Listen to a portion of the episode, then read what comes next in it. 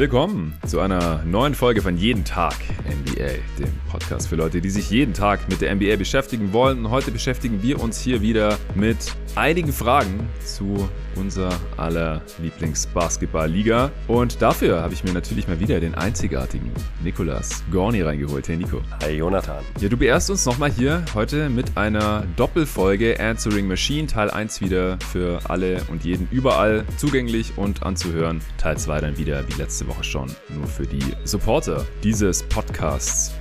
Wir beschäftigen uns heute unter anderem mit den besten GMs dieser Liga, mit einem Trade-Vorschlag zwischen den Warriors und den Pistons. Wir beantworten die Frage, ob die 2018er Warriors gegen die 98er Bulls eine Chance gehabt hätten. Wir stellen die beste 5 aus Spielern auf, die noch nie All-Star waren und versuchen zu beantworten, wie es sein kann, dass Spieler unfit in die Saison kommen und ob es dann überhaupt noch geht, sich in Form zu bringen während der 82 Spiele Saison. Ja, all das und viel mehr noch besprechen wir heute hier im ersten Teil, der mal wieder gesponsert wird. Und aus diesem Grund kann dann auch jeder hören, der Sponsor heute ist mal wieder HelloFresh. Ich freue mich mega, dass mit HelloFresh jetzt ein weiterer Sponsor am Start ist, dessen Produkte ich eh schon vorher benutzt hatte. Als jemand, der Wert auf gute Ernährung legt, aber gleichzeitig wenig Zeit hat, damit ihr immer genug Pots auf den Ohren habt, ist HelloFresh perfekt für mich. Meine Freundin ist auch großer Fan und hatte vor einer Weile schon damit angefangen, uns ständig diese praktischen Boxen zu bestellen. Du wählst dir einfach deine Gerichte aus, bekommst die richtigen Mengen in der Box jede Woche bequem an die Tür, natürlich samt Rezept und kannst dann alles frisch zubereiten, ohne irgendwie Zeit für Plan, Einkaufen und Abwiegen zu verschwenden. Und bisher war alles, was ich da bestellt habe, extrem lecker. Das kannst du entweder für viele Gerichte jede Woche machen oder mal zwischendrin einstreuen und falls du zum Beispiel mal länger nicht zu Hause bist, wie ich es ja jetzt gerade erst war, dann kannst du das Ganze natürlich auch jederzeit pausieren. Über meinen Link und den Code NBA bekommst du insgesamt 60 Euro Rabatt auf deine vier ersten Boxen. Wenn ich keine Zeit habe, um ordentlich einzukaufen, nach Rezepten zu schauen und mich länger in die Küche zu stellen, dann wird meine Ernährung normalerweise schnell eintönig, Fast Food und Fertiggerichtlastig und entsprechend ungesund. Mit HelloFresh kann man sich aber mit wenig Aufwand gut und lecker ernähren. Kann ich also echt nur empfehlen. Einfach mal mal auszuprobieren. Da gibt's so viele verschiedene Rezepte, da findet man immer genug, dass man mal probieren will und jede Woche kommen noch neue dazu. Ich kann zum Beispiel empfehlen Honiggebackener Camembert mit Pekannüssen. Ich mag Nüsse, ich liebe Käse und die Kombi mit Honig und Süßkartoffeln fahre ich auch. Die waren da auch noch mit drin. Das äh, war einfach extrem lecker. Was ich auch noch wichtig finde, man verschwendet absolut gar nichts mehr, weil nur genau das kommt, was man verwendet. Die Verpackungen sind nachhaltig und die Lieferung klimaneutral. Außerdem gibt's Klimaheldengerichte, die 50% weniger CO2 verursachen als die anderen Gerichte. Also, HelloFresh gerne mal ausprobieren und über meinen Link und den Code NBA bekommt ihr 60 Euro Rabatt auf eure ersten vier Boxen verteilt. Den Link findet ihr wie immer in der Beschreibung dieses Podcasts. So, das war's auch schon. Nico, erstmal zehn Tage sind jetzt gespielt hier in der neuen NBA-Saison. Du bist jeden Tag am Suchten und viel am Schauen. Du genießt die letzten Tage deiner Freiheit, bevor es am 1.11. mit deinem neuen Job losgeht. Äh, wie Ins gefällt Gefängnis. dir die Saison? Ins Gefängnis, ja genau. Gehen sie nicht äh, lieber los. Ja, wie, wie gefällt dir die Saison bisher? Die Saison gefällt mir bisher ziemlich gut. Es gibt viele interessante Partien, ähm, viel Trouble in der Liga, viel Aufsehen erregende Teams und ja. das macht mich immer besonders Spaß, wenn so in den ersten Wochen eigentlich alles noch komplett wild ist und man immer versucht, irgendwelche Schlüsse zu ziehen, die aber eigentlich mehr oder weniger alle für die Tonne sind. Natürlich gibt's halt eigentlich äh, ein paar Spieler oder ein paar Tendenzen, wo man ähm, sich vielleicht denken kann, okay, vielleicht kann daraus etwas entwachsen, sowohl positiv als auch negativ. Aber grundsätzlich sind das so die wilden Wochen der, der Saison und die genieße ich in dem Sinne immer, weil man so unbeschwert schauen kann, ohne jetzt großartig schon äh, große Schlüsse zu ziehen. Ja, auf jeden Fall. Also äh, mir macht's auch mega Bock. Ich konnte jetzt die letzten Tage ein bisschen aufschließen und viel nachholen, was mir über die ersten paar Tage der Saison, übers Wochenende so ein bisschen verwehrt geblieben ist, weil ich so viel hinterm Steuer gesessen war. Ich bin einfach innerhalb von einer Woche oder weniger als einer Woche, letztes Mal, als wir aufgenommen haben, da saß ich ja noch in äh, Andalusien auf dem Campingplatz und seither bin ich 3500 Kilometer gefahren, was äh, auch relativ anstrengend war. Ich habe dann jetzt seither einige Spiele sehen können, nachholen können. Gestern Abend gab's ja auch Triple Threat zum zweiten Mal jetzt in dieser Saison mit André Vogt und Julius Schubert. Da haben wir auch schon viel über die jetzt äh, laufende Saison gesprochen. Overreactions und Überraschungen der ersten paar Tage und wie die dann einzuordnen sind. Das kann man alles auch noch nachschauen on demand natürlich. Das äh, war zum ersten Mal auf dem eigens dafür neu eröffneten YouTube-Kanal. Triple Threat heißt der. Da äh, könnt ihr das natürlich noch gucken. Und es war ausnahmsweise auch Montag, weil ich blöderweise auch eine Panne hatte auf der Rückfahrt und dann ungeplant schon auf dem Weg nach Berlin über Stuttgart fahren musste. Mein Vater hat kurz die Karre repariert. Ich habe sie im Pod äh, mit Arne auch schon kurz erklärt. Äh, und dann bin ich gestern wieder zurück nach Stuttgart gefahren, wo ich jetzt hier die nächsten zwei Wochen knapp sein werde, bevor ich dann wieder endlich für einen längeren Zeitraum am selben Ort sein werde. Und zwar äh, an meinem eigentlichen Wohnort in Berlin, dann wahrscheinlich bis, bis Weihnachten rum oder so. Und dann läuft auch alles wieder ein bisschen in geregelteren Bahnen. Ich werde jetzt aber auch die nächsten Tage endlich mal ähm, ja normalen jeden Tag NBA-Alltag haben. Freue mich auch schon richtig drauf. Ja, und jetzt freue ich mich auf die ganzen Fragen, die reinkamen. Also es waren noch mehr Fragen als letzte Woche. Die Hörer sind auch heiß, haben auch viele Fragen jetzt schon zur laufenden Saison gestellt. Dann natürlich auch die zeitlosen Fragen, Sachen, die ein bisschen Richtung historischen Kontext gehen, wo du ja auch so ein bisschen der prädestinierte Ansprechpartner bist hier bei jeden Tag NBA. Wir haben so 20 der circa 25 Fragen, die reingekommen sind, hier jetzt aufgeteilt auf diese und die nächste Folge jeweils circa 10 werden wir jetzt durchballern. Die Handvoll Fragen, die wir jetzt hier nicht mit reingenommen haben, das waren in der Regel spezifische Fragen zu Spielern oder zu Teams. Wie finden wir die ersten drei Spiele? Wie würden wir das einschätzen? Würden wir das bewerten? Geht es die ganze Saison weiter? Und da haben wir beide halt uns dann gesagt, das ist jetzt einfach noch ein bisschen früh. Also das ist halt gerade das, was du angesprochen hast. Äh, da wollen wir erst noch ein bisschen mehr sehen vom jeweiligen Team, vom jeweiligen Spieler, bevor wir dann Rückschlüsse auf die gesamte Saison ziehen wollen. Ist eine langweilige Antwort, aber ich denke, da haben wir dann alle auch mehr von, als wenn wir jetzt hier uns irgendwas aus der Nase ziehen, was wir meinen gesehen zu haben in ein, zwei, drei Spielen. Trotzdem an der Stelle dann Shoutout an Josh Gedi, der die Liga gerade komplett demontiert. Und das ja, genau. wird so weitergehen. Ja, definitiv definitiv. Ja, letzte Woche war noch LeBron Topscorer, zumindest äh, nach der ersten Spielnacht. Heute sieht schon wieder ganz anders aus. Äh, ich würde sagen, wir kommen direkt zur ersten Frage und zwar von äh, Filippo Abele. Hi Nico und Jonathan, meine Frage. Stars können ihre Würfe während eines Spiels nehmen, wann und so viel sie wollen. Soweit so gut. Wie läuft das aber mit den Spielern, die nur eine begrenzte Anzahl an Würfen haben? Haben die x Minuten für ihre Y-Würfe? Kann mir das nicht vorstellen, wie die fünf auf dem Feld den Überblick im Spielgeschehen behalten. Danke für eure Antwort. Viele Grüße aus Filderstadt. Hey, es ist hier gerade um die Ecke. Also ich kann hier quasi aus dem Fenster auf Filderstadt runterschauen, von da, wo ich gerade sitze. Äh, hab da auch eine Zeit lang gelebt, direkt am Stuttgarter Flughafen. Und bei dem Nachnamen Abele, da muss ich gerade mal fragen, fragen, Filippo, bist du verwandt oder verschwägert mit dem Lulu Abele? Das ist ein ehemaliger Mitspieler von mir. Falls ja, äh, Grüße gehen raus. Ja, Nico, ähm, was kannst du zu der Frage sagen? Ich, ich habe die Frage so verstanden, der Filippo fragt sich, wie die Wurfverteilung bei einem Team zustande kommt. Also wie hat das Team im Blick, wann welcher Spieler einen Wurf nehmen darf, abseits der Stars, die, wie er es so schön sagt, ihre Würfe während eines Spiels nehmen dürfen, wann und so viel sie wollen.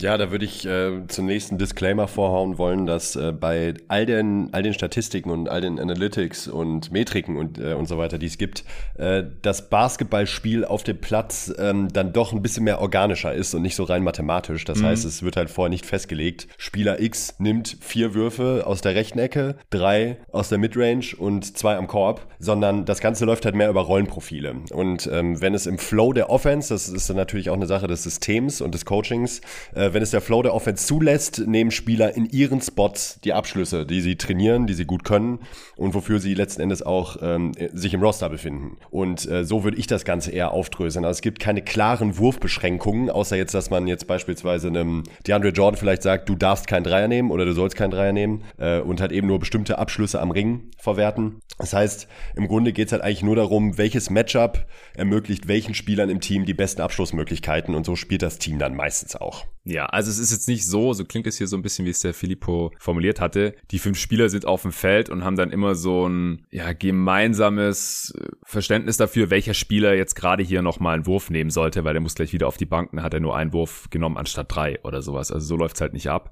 sondern da gibt's ja so viele Faktoren, die einen Einfluss darauf haben, wer wann welche Abschlüsse nimmt. Den größten Einfluss darauf hat wohl nach wie vor in den allermeisten Teams der Coach, weil der schaut sich das eben an über einen Verlauf eines Spiels oder mehrere Spiele. Also jetzt auch nicht irgendwie nur fünf Minuten oder so. Das ist einfach auch zu kleine Sample Size mal wieder. Aber ja, wenn ein Coach halt das Gefühl hat, hier dieser Spieler, der ist zu passiv oder der überdreht, dann sagt er das dem auch mal beim nächsten Timeout oder bei der nächsten Trainingseinheit oder wenn er das über fünf Spiele beobachtet hat, dann äh, kann der Coach da eben eingreifen und sagen, hey, Junge, hier, nimm lieber diese Würfe, die lass mal weg. Das hier wollen wir sehen. Kann man dann auch in der Filmsession vielleicht schön zeigen an Beispielen und so weiter. Das ist, denke ich mal, der größte Faktor. Dann ist es natürlich auch der Spieler selbst, ja, was ist sein eigenes Selbstverständnis, sein Rollenverständnis, ähm, was meint er, welche Würfe er jetzt in welche Situation zu nehmen hat, was fließt damit ein, ist er an dem Tag heiß, ja, fühlt er sich gut, denkt er, jeder Wurf ist drin oder hat er ein bisschen Schiss äh, vor dem Moment oder natürlich auch sieht er sich im guten Defender gegenüber oder einer guten Defense. Ja, das hat natürlich auch Einfluss. Was gibt die gegnerische Defense? Welchem Spieler welche Würfe? Das hängt von den Scouting Reports ab und wie gut die Teams auch darauf eingestellt sind.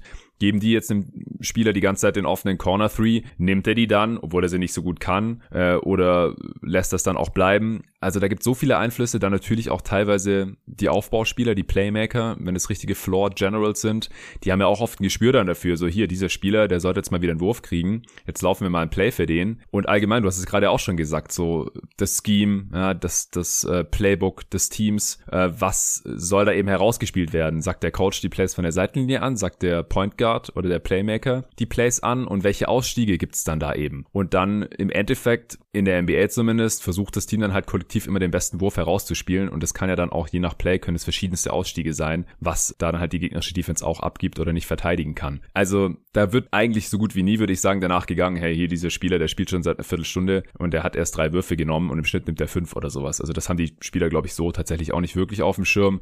Abgesehen halt von, wie gesagt, den klassischen Floor Generals, die halt äh, da in der Regel dann schon mal ein Gespür dafür haben und denken, hier dieser Spieler, der braucht mal wieder einen Wurf, weil sonst äh, ist er vielleicht auch in der Defense nicht mehr so engagiert und checkt aus oder so. Also ihr hört vielleicht schon raus, das ist ein relativ komplexes Thema, aber ich denke, so kann man es im Prinzip zusammenfassen. Ja, es gibt halt kein festes Kontingent an Würfen, die halt, das halt unter den Spielern aufgeteilt wird, sondern äh, im Grunde ist, würde ich sagen, ist es halt eher eine Rollensache und die halt mehr oder weniger dann, wie du auch gerade gesagt hast, durch Playmaker im Team und vom Coaching bestimmt wird. Als das jetzt wirklich heißt. Klar, wenn man, man hört ja immer wieder Schlagzeilen, wo es heißt, Spieler X bekommt zu wenig Würfe, aber ähm, das ist ja nicht im Sinne von, er sollte mindestens sieben nehmen, hat aber im letzten, in den letzten drei Spielen nur fünf genommen. Ja. Ähm, man kann sich da, glaube ich, ziemlich schlecht auf Zahlen festlegen.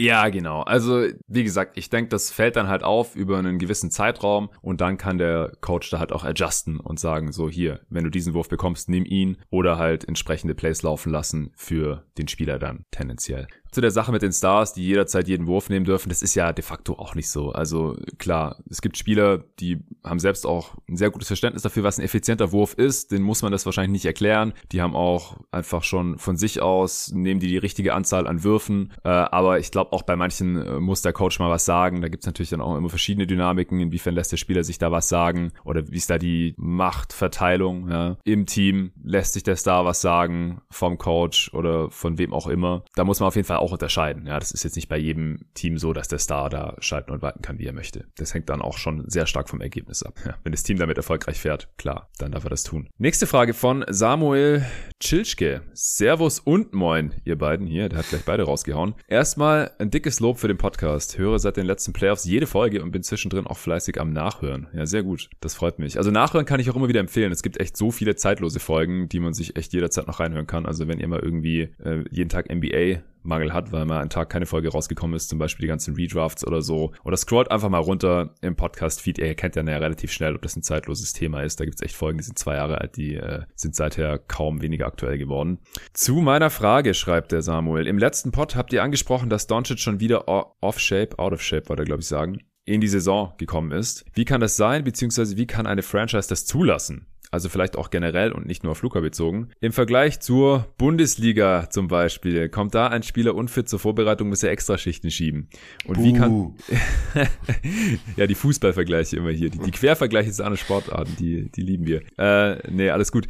Er schreibt weiter, und wie kann zum Beispiel Doncic sich damit zufrieden geben? Er will ja auch Champion, MVP und so weiter werden und hat jetzt in zwei Serien gegen die Clippers gesehen, da fehlt schon wieder ein Wort. Leute, lest doch mal die Frage nochmal durch, sonst habe ich ein Problem, wenn ich sie vorlese.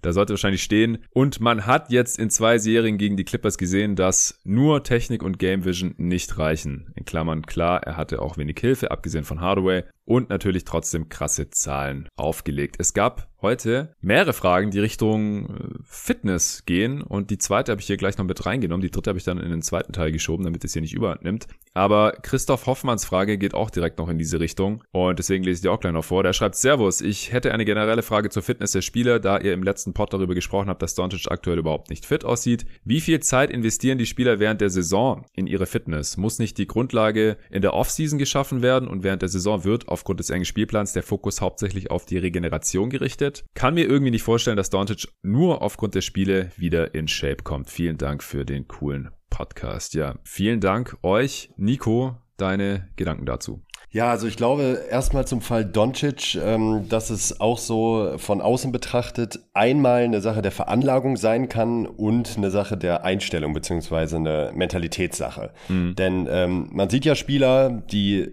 tendenziell sehr fit in die Saison starten, ähm, körperlich, und Spieler, die es eher nicht so tun. Und ähm, ja, das kann natürlich einmal daran liegen, dass sie sich schwerer tun, in eine gute Shape zu kommen, aber auch damit zu tun, ähm, dass es ihnen einfach nicht so wichtig ist, beziehungsweise dass ihnen vielleicht auch äh, die gerade die ersten Saisonmonate nicht so wichtig sind. Ich denke da in, in der Parallele beispielsweise an äh, Shaq, der teilweise wirklich in desaströser körperlicher Verfassung in die Saisons gestartet ist. Ja, dem musste ich auch sofort denken. Auch in seine Top-Saisons wohl bemerkt. Und da war es mhm. ja so, was der Christoph nachher anspricht, der hat sich in Shape gespielt. Also ja. alles spätestens zu den Playoffs war der Typ fit. Ja. Und äh, auch wenn er da natürlich auch Ups und Downs hatte in den unterschiedlichen Jahren, war er da in der Regel absolut nicht nur spielbereit, sondern eben auch in sehr guter körperlicher Verfassung. Und das geht schon. Also bei dem Spielplan, den die ähm, Jungs da haben, mit entsprechendem Einsatz und vielleicht kann man dann noch ein bisschen an der Ernährungsschraube drehen, da kann man sich schon fit spielen über eine Saison, das geht schon. Ähm, ja, ganz kurz dazu einhaken, also ist ja auch hier voll mein Thema. Also das geht definitiv. Also ein NBA-Spiel ist einfach so kräftezehrend. Also da verbrennst du halt so viele Kalorien und du machst es halt 82 Mal. Also im Schnitt spielt NBA-Team ja 3,5 Spiele pro Woche. Um fit zu werden, also gerade um Fett zu verbrennen, muss man ja in Anführungsstrichen nur mehr Kalorien verbrennen, als man zu sich nimmt. Und das geht dann halt super schnell, wenn du so viele Kalorien verbrennst. Und dazu haben die ja auch noch Training, die haben Shooter-Rounds, da werden auch nochmal Kalorien verbrannt. Die machen ja auch leichte Workouts im Kraftraum. Das ist während der NBA-Saison aber alles nur Krafterhaltung. Das ist klar, du kannst während so einer NBA-Saison, außer du bist hier der letzte Hinterbänkler, der ab und zu mal Garbage Time spielt, kannst du halt keine Muskelmasse aufbauen, denn da musst du halt dafür wieder mehr Kalorien zu dir nehmen, als du verbrennst. Aber davon ab, also worauf ich hinaus wollte, das ist definitiv möglich, sich in der NBA-Saison in Shape zu spielen. Es gibt ja sogar Spieler, die dann nicht so viele, wenn die nicht so viele Minuten bekommen, wenn die dann halt nur fünf oder zehn Minuten gespielt haben, dann schieben die sogar noch äh, Ausdauereinheiten nach den Spielen. Ja, dann gehen die irgendwie noch aufs Laufband oder aufs Fahrrad oder so, damit die in Shape bleiben ihre Ausdauer einfach ein bisschen fordern, weil die sonst halt auch einrosten. Das würde ich auf jeden Fall nicht in Frage stellen. Es ist natürlich nicht optimal, weil die ersten paar Spiele bist du dann halt natürlich noch nicht so fit wie die letzten paar Spiele. Das ist logisch. Es steigt natürlich auch das Verletzungsrisiko, wenn du nicht in Topform bist, ja, wenn der Muskelapparat da nicht komplett gestählt reinkommt, wenn du irgendwie fünf oder zehn Kilo vielleicht mehr äh, mit dir rumschleppst, wenn die Ausdauer nicht so da ist. Wenn man platt ist, dann fängt man an, vielleicht irgendwelche Bewegungen äh, zu kompensieren. Dann steigt halt auch das das Verletzungsrisiko. Also ideal ist es auf keinen Fall. Wir haben es aber auch schon gesehen. Ich musste auch sofort an Shaq denken. Und ich kann mir halt auch vorstellen, dass Doncic jetzt halt, wie gesagt, ich habe es ja mit Arne angesprochen in der letzten Folge, darauf beziehen sich die Leute hier ja, dass äh, das bei Luca jetzt halt schon so ein kleiner Trend zu sein scheint. Ähnlich wie bei Embiid wo man auch das nach einer Zeit das Gefühl hatte, wo sich ja auch alle Jahre lang bisher immer aufgeregt haben, warum der Typ nie richtig fit ist, abgesehen mhm. von den Verletzungen natürlich. Aber man auch den Eindruck hatte, er gibt halt eben nicht ganz so viel darauf, in bestmöglicher Shape in die Saison zu starten. Ja. Und da können wir direkt zum nächsten Punkt kommen mit den Franchises, wie die das zulassen oder warum die ja. das zulassen. Äh, es ist natürlich einmal eine Sache, ob man jetzt ein Superstar ist ähm, wo man dann solche Sachen mehr oder weniger selber diktieren kann, weil da zählt dann letzten Endes die Leistung. Und natürlich wird in manchen Franchises es auch den Stars mehr nahegetragen, mal schön fit zu sein und äh, entsprechend zu performen. Das wissen die Spieler aber. Also es ist ja, ja, kein Hexenwerk. Die Spieler wissen Bescheid, dass sie im besten Fall fit sein sollten. Und ich kann mich da auch, äh, eine kleine Anekdote, ähm, an Diao, Boris Diao beispielsweise erinnern, bei dem das ja wiederum im Vertrag stand, dass wenn er eine bestimmte Gewichts, ähm, ein bestimmtes Gewicht überschreitet, bekommt er weniger Geld. Und mhm Sowas wird zum Beispiel bei Doncic halt garantiert nicht geben. Äh, das ist dann aber wieder so eine Sache, ja, ich glaube schon, also ich glaube nicht, dass die Franchise, solange es halt nicht im Vertrag steht, haben sie darüber auch kein Recht zu urteilen, wie der Körper des Spielers aussehen soll oder wie fit er sein soll. Ja, sie haben vor allem halt keine Handhabe. Also vor allem nicht bei den absoluten Superstars dieser Liga. Das ist einfach eine Frage der, der Leverage, ja. Also auch hier wieder. Wir hatten es gerade bei der Wurfverteilung oder welche Würfe darf ein Spieler nehmen. Ja, wie unfit kann ein Spieler in die Saison kommen, ohne dass es wirklich Konsequenzen hat. Und Doncic ist halt jetzt schon in dieser Riege. Ich meine, was soll Mark Cuban machen? Soll er ihn suspendieren? soll er ihm eine Strafe aufbrummen? Muss der dann Linienläufe machen? Ganz bestimmt nicht, weil dann sagt ein Doncic, nö, mach ich nicht. Wenn dann Jason Kidd äh, sagt, doch, das machst du, dann sagt Doncic, ja, okay, dann tradet mich halt. Also, ja. das, das ja, ja. kann man sich ja schnell vorstellen. So was, was hätten die Lakers damals machen sollen mit Shaq? Klar, Kobe ist dann angepisst und dann äh, früher oder später ging das halt einfach nicht mehr weiter, weil die zwei so unterschiedliche Arbeitseinstellungen haben. Kann man ja alles nachlesen jetzt im Nachhinein, haben sie auch genug drüber gesprochen, die beiden. Das waren halt so die beiden Extreme. Die einen sind halt von sich aus absolute Arbeitstiere, die machen vielleicht nach dem Playoffs oder nach dem Ende der Saison, eine Woche oder zwei, äh, gehen die in Urlaub und dann geht's da aber halt schon wieder los und die kommen in Top-Shape in Form, die zocken schon vier Wochen äh, gegen ihre Kollegen, bevor, bevor es überhaupt mit dem Trainingscamp losgeht oder so. Und die anderen, gerade wenn die halt auch Nationalmannschaft spielen, so scheint es ja wohl bei Doncic gewesen zu sein. Danach gönnen die sich halt erstmal ein bisschen Urlaub und die, denken die dann irgendwie ein paar Wochen später, ach oh shit, jetzt geht's ja schon bald wieder los und äh, jetzt muss ich hier vielleicht auch mal langsam wieder anfangen. Und dann reicht's halt nicht, bis die Saison losgeht, um dann wieder in Top-Shape zu sein. Äh, und dann ist es natürlich auch ein Stück weit körperliche Veranlagung, das hast du ja vorhin auch schon ganz kurz angerissen. Äh, manche Spieler sind halt, ohne dass sie großartig was machen müssen, gerade in den jüngeren Jahren, ja. Also die Spieler, die fressen ja teilweise auch so viel Junkfood und ernähren sich so schlecht. Also die sind da halt teilweise noch so hinterher. Ich meine, man kann es ihnen teilweise auch nicht verdenken. Die verbrennen extrem viele Kalorien, haben vielleicht auch einen guten Stoffwechsel und äh, von Natur aus äh, sind die fit und, und dann fressen die halt auch dann mit Anfang 20 jeden Tag Burger und, und Chicken Wings und, und Pizza und das ist, und ist kein Problem. Und schlafen Parallel. zwei Stunden ja. und, und machen abends noch Party und saufen und ja. so. Und es geht dann halt mit Anfang 20, aber mit Ende 20, Anfang 30 geht's dann halt nicht mehr. Und die, die nicht rechtzeitig den Sprung schaffen, die müssen ja nicht gleich vegan werden, wie Chris Paul oder LeBron, äh, absolute Obermaschine. Der isst ja auch zum Beispiel kein Schweinefleisch mehr, weil es auch tendenziell ungesund ist. Aber manchmal muss ich mich halt schon fragen, so, ich meine, dein Körper ist dein Kapital. Das sind Profis, die haben ja auch Zugang zu jedweder möglicher Ernährung, egal was das kostet. Die haben ja teilweise persönliche äh, Köche. Ja, ja die, also auch aufwandslos, ne? Das ist halt auch ja. das Ding, wo ich mir auch denke. Also die müssen eigentlich nur mit dem Finger schnippen und haben ihr perfektes Ernährungsprogramm da hingelegt ja. mit bestmöglicher Qualität der Zutaten und einem Koch, wo ich mir auch denke, so, ja, in den äh, frühen 20ern, wie du es auch gesagt hast, äh, ja, sonst von mir aus zwischendurch mal feiern und äh, bin, wer bin ich auch darüber zu urteilen?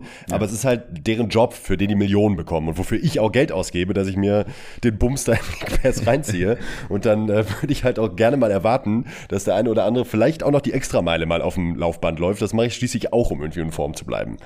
Ja, dann frage ich mich halt schon, wenn halt ein Karen Butler, kann ich mich noch erinnern, der dann halt irgendwie mit Ende 20 mal gesagt hat, so ja, ich, ich habe jetzt übrigens aufgehört, hier äh, Soda zu trinken, also Limo, also zuckerhaltige Getränke, weil das soll ja nicht so gesund sein. Und ich dachte so, ja, guten Morgen, Alter, das, ist dir das jetzt auch schon aufgefallen so? Also teilweise wirklich unfassbar, also es gibt wirklich Extreme von bis, äh, die absolut. Man überschätzt, glaube ich, auch stellenweise, wie wichtig den Spielern das ist oder wie sehr sie da auch sich selber ja. informieren. Ich äh, glaube ich schon. Ja, ich ja. glaube, dass man so von außerhalb ja denkt, ja, die haben ja Zugang zu allem Möglichen und hier Berater und da Profis und äh, manche, wie du auch schon gesagt hast, pfeifen sich halt trotzdem ihre Peanut Butter in Jelly Sandwiches rein und danach Ey, nix gegen PB&J, ja. Das, nee, nee, ist, äh, ja, ist auch geil, ne? aber äh, ist jetzt halt auch, auch nicht gerade äh, gesund. Es gibt gesündere Sachen, definitiv, es gibt auch schlimmere Sachen. Ähm, ja. Spieler sind halt oft nicht so offen dafür. Die, die wollen ja nichts hören, die müssen sich sowieso schon viel mit Sachen äh, beschäftigen, die ihren Körper angehen, trainieren viel und dann denken die halt, jetzt komm, jetzt lass mich doch bitte essen, was ich will, so ich bin doch fit. Dann wollen Teams halt Spieler auch nicht überfordern, dann hat es vielleicht nicht so die Priorität, dann ist es vielleicht doch wichtiger, dass er halt den Scouting Report noch liest vom Spiel, als dass er dann auch noch sich vorschreiben lässt, äh, was er halt abends um 10 sich noch reinschiebt auf seinem Hotelzimmer mit Room Service oder halt auch nicht. Also zusammengefasst, die Mavs können da nichts machen. Bei einem Spieler wie Luka Doncic, sie können ihm das nahelegen, sie können ihm das erklären, aber im Endeffekt ist es halt wie bei Shaq, wenn er halt nicht in Shape in die Saison kommt und meint, er kann sich während der Saison dann in Shape spielen, dann ist es sehr schade. Und vor allem bei den Mavs ist es halt auch super wichtig, dass Doncic in Form ist, denn er ist mit so großem Abstand der beste Spieler. Wenn er nur bei 80, 90 Prozent seines Leistungsvermögens spielt statt bei 100, dann haben die Mavs ja auch direkt ein Problem. Ich, ich bin mal gespannt, wie sich das bei, bei Luca dann die nächsten Jahre noch weiterentwickelt. Weil ich meine, man muss jetzt auch dazu sagen, er hatte jetzt noch keine normale Offseason, doch eine nach der Rookie-Saison. Aber die letzten beiden, die waren halt auch stark verkürzt und also auch die letzte war ja einen Monat kürzer und dann war noch Olympia dazwischen und so. Also ich würde es jetzt noch nicht abschreiben, dass er das nicht in Zukunft dann vielleicht auch mit ein bisschen mehr Reife oder wenn er dann wieder in den Playoffs gescheitert sein sollte, früher als er das gerne möchte, dann ähm, zieht er vielleicht auch mal ein strengeres Off-Season-Regime durch und kommt fit in die Saison. Der Jonathan Gritschke hat ja auch eine interessante Frage. Er schreibt, moin, servus ihr beiden. Jetzt haben wir hier was losgetreten. äh, ihr dürft euch eine Starting Five aus allen Spielern bauen, die in diesem Jahrhundert in der NBA gespielt haben, aber noch nie in ihrer Karriere All-Star waren. Falls zu umfangreich, vielleicht mal eine Idee für einen extra Pod. Viel Spaß und haut rein. Ja, wir haben die Frage jetzt mal drin gelassen, denn es gab nicht so viele super umfangreiche Fragen heute und wir hatten Bock drauf. Und ich fand's dann auch gar nicht so schwer. Also ich nee, habe jetzt viele Kandidaten gefunden, also die letztendliche fünf ist vielleicht schwer. Äh, ich glaube, du bist ein bisschen anders reingegangen als ich, weil ich habe jetzt tatsächlich nur noch aktive Spieler genommen, aber so wie es der Jonathan ich formuliert nicht. hat, genau, kann man halt auch Spieler nehmen, die zwischen 2000 und 2014 gespielt haben, wo die Karriere schon lang vorbei ist. Yes. Ja, passt ja auch eher zu dir als hier äh, der prädestinierte NBA-Historian bei jeden Tag NBA. Dann äh, hau du doch mal deine fünf raus. Also ich habe tatsächlich, ähm, ich habe drei Reservespieler noch, die schmeiße ich am Ende einfach noch dazu, weil ich sie ja. cool fand und habe jetzt in meiner Starting Five ansonsten nur einen aktiven Spieler. Oh, okay. Der aber dafür auch so blutjung ist und ganz frisch, äh, dass ich mir das damit ein bisschen gerechtfertigt habe.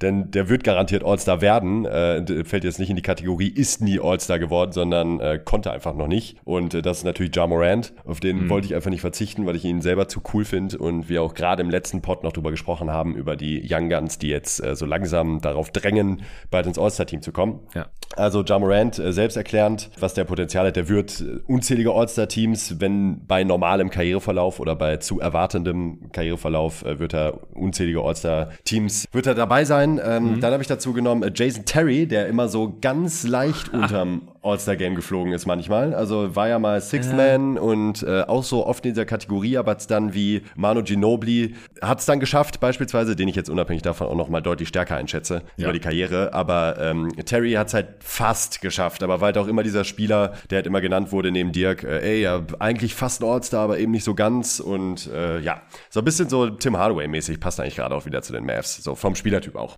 Dann ja, habe ich mich entschieden für äh, Richard Jefferson. Ach krass. Den ich sowohl in Bezug auf die Langlebigkeit der Karriere sehr, sehr gut fand, als auch der hat echt gute Jahre hatte, auch noch ähm, bei den äh, Nets stellenweise am, am Beginn, äh, zu Beginn seiner Karriere und dann als Rollenspieler auch noch sehr effektiv war. Ein super guter Verteidiger, der am Ende dann sich tatsächlich auch noch einen Dreier angeeignet hat und ein äh, Scorer, der lange in der Liga war und sehr produktiv war. Deshalb fand ich den äh, noch gut. Highflyer ja, auch absolute Highlight-Maschine. Das hatte ich jetzt gar nicht so auf dem Schirm, dass er das tatsächlich nie geschafft hat. Nee, hat er nicht. Wobei der das neulich erst noch irgendwo erwähnt hat er ist ja auch Kommentator mittlerweile. Ja, aber der hatte zwei Jahre, so mit 22, 23 Punkten pro Spiel bei New Jersey damals noch. Da ist er, glaube ich, relativ knapp dran gescheitert. Aber er war halt auch immer so ein bisschen der Dritte im Bunde. Also wenn halt einer bei den Nets All-Star geworden ist, dann war es Jason Kidd. Ja. Wenn es zwei geworden sind, dann mit Vince Carter waren es Vince Carter und Jason Kidd. Und so gut waren die Nets dann halt auch nicht mehr, dass sie dann irgendwie drei All-Stars hätten stellen sollen. Kenyon Martin war auch noch da. Ich glaube, der war auch mal All-Star. Ich habe es auch in irgendeinem Buch letztens noch gelesen, meine ich, in Ausschnitte. Kann es sein? Ja, war das vielleicht bei Return of the King? Da hat er doch das Vorwort geschrieben. Hat er das da Nee, erwähnt? ich glaube, das war hier von äh, Abrams, dieses Prep Prep to Pro. Ach ja, genau, das habe ich Kann auch gelesen sein? im Urlaub. Ich glaube, ich glaub, das müsste sein, dass das in dem Zusammenhang war. Ja, sorry. Auf ja, jeden Fall. Richard gut. Jefferson. Aber Kenyon Martin, ich habe es gerade nebenher äh, nachgeschlagen, der war nämlich auch mal noch 2003, 2004 All-Star in New Jersey. Genau, der war nämlich All-Star, genau. Ja. Also Jefferson halt der Einzige, der nicht All-Star wurde ja. aus diesem Netzteam. Natürlich noch ein paar andere Spieler, aber logisch. Cooler Kandidat. Äh, dann habe ich noch Lamar Odom genommen, den ich, äh, der halt auch sehr, sehr guter, sehr produktiver mm. NBA-Spieler war für lange Zeit. Ähm, ja, auch immer so der prädestinierte Skillball-Spieler ist, den man sich heute so wünschen würde in die heutige Zeit, ja. wo er wohl sehr erfolgreich sein könnte. Auch nie ganz All-Star-Niveau, aber auch sehr, sehr, sehr, sehr knapp. Also oft ja auch sechster Mann äh, und auch bei Championship-Teams dabei in der tragenden Rolle. Six Man of the Year auch, 2010. Six, Six Man of the Year, genau, auch noch. Und äh, zu guter Letzt äh, Marcus Camby, der ähm, stellenweise wahrscheinlich auch mal ein bisschen overrated war als Verteidiger, aber in seiner Prime schon ein wirklich guter Verteidiger. War ganz starker Rebounder und Shotblocker vor allen Dingen. Deshalb wurde er halt auch immer als super Verteidiger gesehen, weil er hat ohne Ende Würfe geblockt hat. Und ja, gerade in so Big Man schwache, schwächeren Jahrgängen äh, hätte er es mit seiner Karriere durchaus mal ein All-Star-Team schaffen sollen eigentlich. Ähm, hat aber halt eben nicht geklappt aufgrund der Konkurrenz, aber den fand ich hier eigentlich auch noch ganz passend. Ja, ganz kurz zu Camby für die jüngeren Hörer. Viermal Block Champ war der, viermal All-Defensive Team und 2006, 2007 war Defensive Player of the Year. Ich kann mich noch erinnern, dass das ein sehr kontroverser Defensive Player of the Year Award ja, war ja, für ihn. Denn er war, er war halt ein krasser Shotblocker, aber er hat nie, also er war einfach nie der beste Defender der Liga. Ich glaube, das kann man nee. einfach so sagen. Und damals vor allem, und er hat auch immer richtig viele Rebounds geholt. Und damals ging der Award dann oft noch tendenziell halt einfach zum Top-Shot-Blocker der Liga, wenn er da noch relativ viele Rebounds geholt hat. Und jetzt kein schlechter Defender war. Also das war er wirklich nicht. Er war gut. Er war vielleicht auch ein defensiver Top-5-Big oder so, aber es gab damals halt auch schon deutlich bessere. bessere. Ja. ja. Ja, dann zum Abschluss noch äh, ganz kurzes äh, Name-Dropping über Spieler, die ich noch nachgedacht habe. Einmal ja. JJ Reddick, ähm, der jetzt mhm. natürlich kein All-Star-Spieler in dem Sinne ist, aber wenn ich an Kai Korver denke, der es halt mal geschafft hat, war Reddick da halt relativ nah dran, stellenweise vielleicht. Dann äh, Shane Battier, der halt jetzt auch nie so die prädestinierte All-Star-Karriere auch hingelegt hat, aber halt ein wahnsinnig wertvoller Rollenspieler war zeitlich ja. in seiner Karriere. Sowohl in der Defense als auch in der Offense ähm, als Spacer. Der war verdammt weit weg von dem All-Star-Game. Ja, ja, klar. Aber halt äh, so der prädestinierte Numbers-Guy, ähm, der halt auch in allen Analytics immer ganz vorne mit dabei war und halt durchaus ein sehr, sehr guter Spieler war über seine Karriere. Und zu guter Letzt habe ich dann noch äh, Brent Barry, den ich auch sehr gut fand, äh, bis er aufgehört hat. Der ist natürlich jetzt auch schon länger raus aus der Liga. Mhm. Und natürlich äh, mein Favorite Boris Diaw. Ja, ja, sehr geil. Ja, Brent Barry, Ex-Slam Dunk Champ, wer kennt ihn nicht?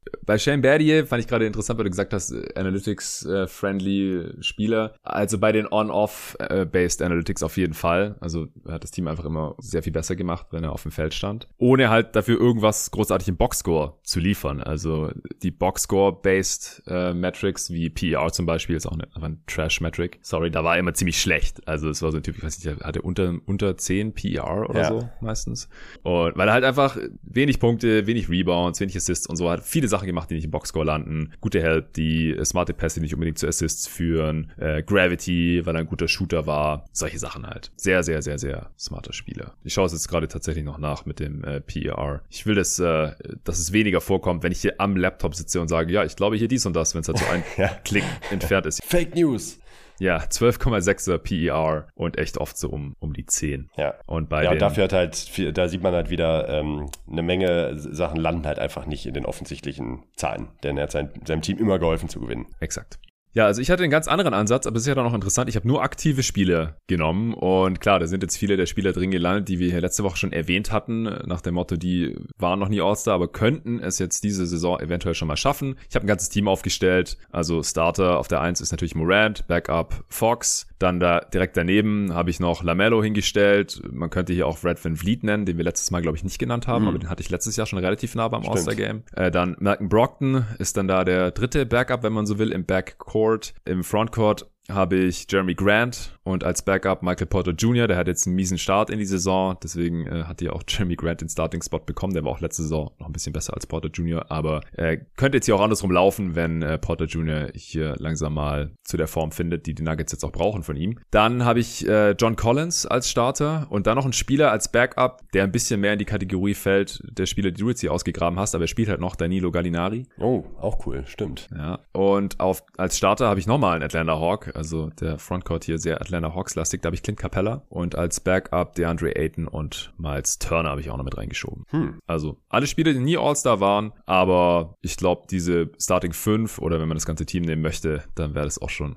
relativ konkurrenzfähig. Ja, auf jeden Fall. Wahrscheinlich werden, sind halt viele Spieler, von denen du jetzt genannt hast, könnten durchaus halt auch eine bessere Karriere hinlegen, als es äh, die Spieler getan haben, die ich genannt habe. Ja. Allerdings haben es halt noch nicht. Ich finde jetzt halt Spieler, die jetzt halt zwei, drei, äh, zwei oder drei Jahre ähm, dabei sind, kann man hier natürlich selbstverständlich nennen, ähm, wenn man den Ansatz wählt, den du gewählt hast. Aber da steht halt noch in den Sternen, was die noch so reißen werden in ihrer Karriere. Ja, kommt natürlich drauf an, wie man es die Frage hier ausgelegt genau. hat. Aber ich, ich fand auch natürlich deine äh, fünf äh, spannende oder ja, war ein schöner Trip down Memory Lane, den du hier äh, uns beschert hast. Vielen Dank dafür. Robert Horry war übrigens auch noch nie All-Star-Fan. Ja, stimmt. Und den hätte ich auch noch nehmen können. Ja, stimmt. Ja, der hat auch ja. noch in diesem Jahrhundert gespielt. Christoph Leersmacher schreibt, Hallo ihr beiden. Auf wen würdet ihr in einer Finals-Serie Bulls 98 gegen die Golden State Warriors 2008 2018 setzen. Viele Grüße und danke für den immer guten Content von euch, Christoph. Ja, danke dir für die Frage. Nico, auch wieder voll dein Thema. Ja, macht auch super Spaß. Äh, gab's, äh, gab's aber, glaube ich, in der Richtung zumindest schon mal. Ähm, ich würde jetzt halt auch sagen, dass die Bulls von 96 tendenziell eher noch besser waren als die von 98. Das ist aber, ist aber dahingestellt. Ich mhm. bin jetzt einfach in meinem Kopf vom besten Warriors-Team ausgegangen und vom besten Bulls-Team ja, aus okay. der Ära. Da wäre erstmal wichtig, ein paar Parameter vorher festzulegen. Was gibt's für Regeln?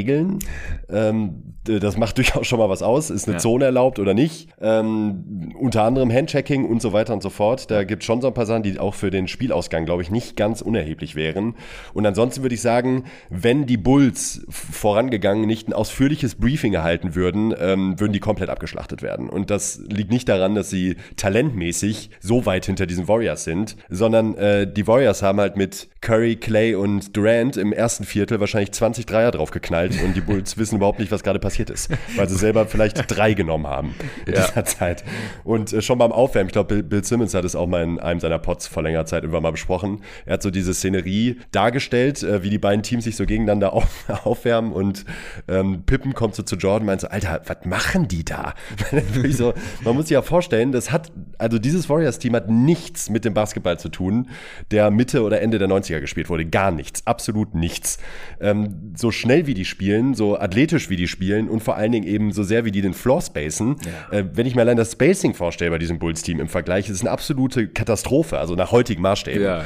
Also eben ohne diese Parameter festzulegen, würde ich ganz klar sagen, haben die Bulls kaum eine Chance. Auch trotz Jordan. Denn dazu kommt, dass das jetzt nicht mehr Jordans stärkstes Jahr war, wenn man von 98 ausgeht. Mhm. Da gab es ein paar bessere Jordan-Versionen und Curry war in der Prime, Durant war in der Prime. Äh, also man denke nur an dieses Death-Line-Up der Warriors und da kann dann halt auch Dennis Rodman in der Zone als toller Rebounder halt leider auch nicht mehr so viel ausrichten. Ja, ja.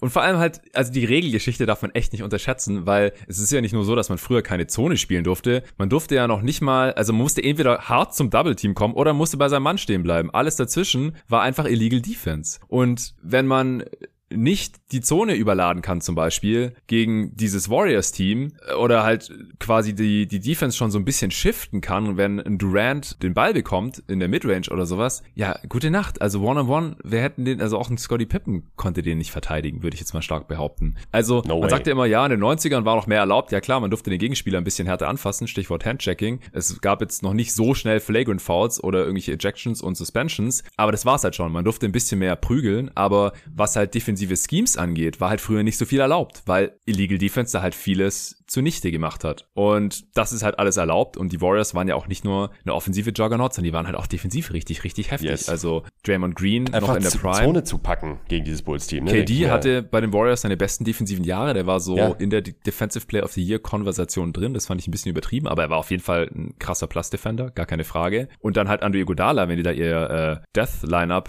2.0 mit KD eben aufs Feld geschickt haben. Iguodala war da auch noch um einiges besser. Der hätte sich, glaube ich, auch ganz gut um Jordan kümmern können. Also will jetzt die Warriors hier auch nicht überhypen oder so, aber das ist halt so, wenn ein Team gegen ein Team von 20 Jahre vorher spielt. Also ich glaube, zu jeder Zeit das Team, das 20 Jahre weiter ist. Sowohl was ja. Skills angeht, was körperliche Verfassung auch angeht. Und also die, dieses Bulls-Team, das musste einfach nie so in Space verteidigen. Man hatte nie diese Laufwege mit diesem Spacing, in dieser Geschwindigkeit. Das war einfach, war einfach noch eine andere Zeit. Gehe ich mit. Ja, und eben auch, und auch zu scoren für dieses Bulls-Team, eben gegen diese Defense, wie du es gerade dargestellt hast. Wir haben irgendwie mit Draymond einen der besten Defender aller Zeiten äh, auch, auch in diesem Team, die halt auch, gerade weil sie halt eben äh, eine Zone spielen können oder tendenziell eine Zone spielen können in dieses Bulls-Team, machen sie halt die Zone schon mal dicht. Das heißt, es gibt vielleicht ein paar Midranger dann auch für, für Jordan und Co., aber ähm, das Bulls-Team, also Jordan war es ja auch nicht gewohnt in seiner Karriere gegen äh, eine Defense in der Art zu spielen, nee. die sich so bewegen kann und die ihn halt eben nicht nur im One-on-One verteidigen kann. Und das war natürlich auch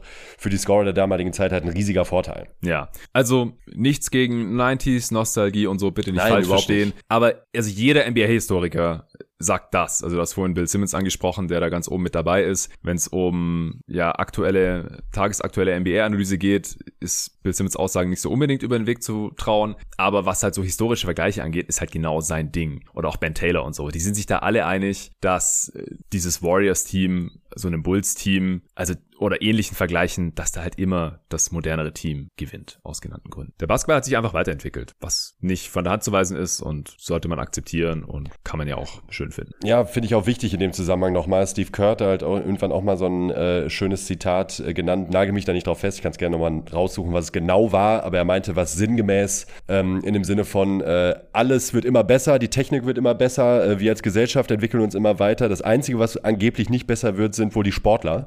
Und äh, und das kann es wohl irgendwie nicht sein, weil er nämlich, glaube ich, auch genau auf diesen Zusammenhang angesprochen wird. Weil könnten deine Warriors auch mithalten mit den Superteams der Vergangenheit? Der mal meinte dann, weil irgendwie Barkley wieder irgendeinen Mist gesagt hat, dann hätten wir den Arsch versohlt oder was weiß ich nicht was. Ja, ähm, dass man da halt immer als gerade ehemaliger Sportler dazu tendiert, ja, was wir damals gemacht haben, können die alle nicht mehr. Aber es ist ja eigentlich das Gegenteil der Fall. Die Spieler sind fitter, die Spieler sind schneller, besser ausgebildet, haben viel mehr Zugang zu Quellen, zu Taktik und so weiter. Deshalb, ähm, ja, fand ich das immer ganz treffend von, äh, von Kerr, wie er das ein bisschen gehatet hat diese ewig gestrigen.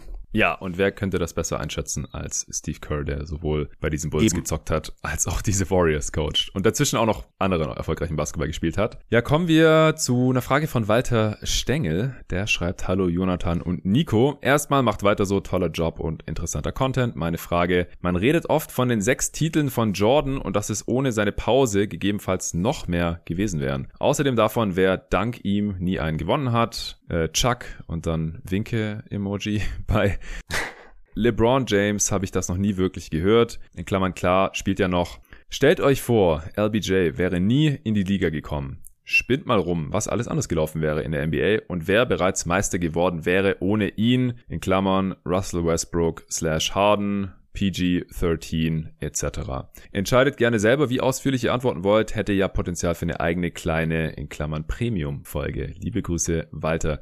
Ja, vielen Dank für die spannende Frage, Walter. Und das ist jetzt tatsächlich einer der wenigen Kandidaten heute, wo wir sagen, das müssen wir leider vertagen. Und das hat auch einen ganz bestimmten Grund, was wir hier auch schon mal im Pod angekündigt haben. Wenn der traurige Tag kommt und LeBron James Karriere zu Ende ist, dann haben Nico und ich schon fest ein eigenes kleines Podcast-Projekt geplant, wo wir LeBron James Karriere gebührend verabschieden wollen in Podcast-Form. Da werden sich nochmal diverse Playoff- und Final-Serien zu Gemüte geführt und ja nochmal Revue passieren gelassen, nochmal analysiert, seine gesamte Karriere hoch und runter und da werden dann sicherlich auch solche Fragen besprochen. Wir hoffen, dass der Tag noch nicht bald ist und dass er uns noch ein paar Jahre mit seinem tollen Basketball beehrt und weiterhin ja sehr viel langsamer altert als der Durchschnitt durchschnittliche Mensch, abgesehen vom durchschnittlichen NBA-Spieler. Und deswegen, ob das jetzt nächstes Jahr kommt oder in fünf Jahren, keine Ahnung, aber es wird kommen. Vielleicht als Teil von jeden Tag NBA dann oder als kleine eigene Podcast-Serie, keine Ahnung. Aber wir freuen uns jetzt schon drauf, oder Nico? Ja, also ich kann es einerseits kaum erwarten und andererseits hoffe ich, dass es nie passiert. Nie. LeBron spielt bis 50. Ja, eben. Also. Ja, wenn es so ist, dann ist es halt so. Dann können wir auch nichts für. Ne? Marco Dahms schreibt, moin ihr beiden. Was würdet ihr vom folgenden Trade halten? Jeremy Grant gegen Moses Moody, James Wiseman und Jonathan Kuminga.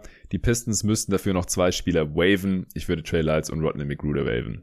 da hat er ja schon die Vorkehrungen getroffen hier. Danke für eure Antwort. Ja, danke für die Frage. Also, ich fange jetzt vielleicht mal an. Meine erste Eingebung war, Jeremy Grant ist eigentlich keine drei Lottery-Picks wert, denke ich. Also, das sind einfach wenige Spieler. Und ich hatte ihn ja gerade hier erst bei meinen Non-All-Star äh, 5 mit drin er, er ist halt nicht auf diesem Star-Level. Also, das ist mal das allererste. Und selbst wenn man den New Car of the Lot-Effekt einbezieht und sagt, ja gut, Wiseman, ist der jetzt gerade noch Lottery-Pick wert? Ja, weiß ich nicht. Vielleicht kommt wahrscheinlich auf die Evaluation des jeweiligen Teams an, was die noch in Wiseman jetzt sehen. Äh, bei Kuminga ist es ja im Gegensatz dazu noch so, dass er noch nicht mal runter ist vom Parkplatz. Moody bekommt gerade ja, so mehr oder weniger Garbage Time bei den Warriors. Also ich glaube halt, dass Moody und Kuminga noch als auf jeden Fall Lottery-Pick wert haben aktuell. Und Wiseman wahrscheinlich auch noch. Also so oder so denke ich, ist es relativ viel für einen Jeremy Grant. Auf der anderen Seite ist es halt schon auch so das Niveau Spieler, an das ich vor der Draft gedacht habe, als ich hier im Pod gesagt habe, wenn die Warriors irgendwie sowas angeboten bekommen für ihre zwei Lottery Picks, also den der Wolves, ihren eigenen und Wiseman, dann sollten sie wahrscheinlich zuschlagen, weil sie halt absolut im Winnow sind und weil halt ein Jeremy Grant Level Spieler ihnen sehr viel mehr weiterhilft als diese drei Young Guns hier. Ich würde wahrscheinlich von der Tendenz her da nicht sofort zuschlagen und mal noch zumindestens bis zur zur Trade Deadline warten, ob da nicht noch ein echter Star verfügbar wird, wo man dann halt diese drei Spieler und Wiggins zum Beispiel reinschmeißen könnte. Vielleicht noch ein Future Pick oder so. Das äh, würde ich mir, glaube ich, hier tendenziell noch offen halten. Wie siehst du das?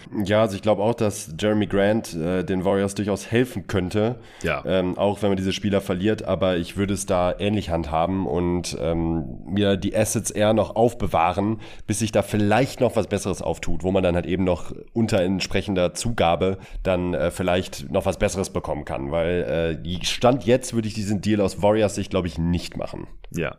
Aus Pistensicht, wie siehst du es da?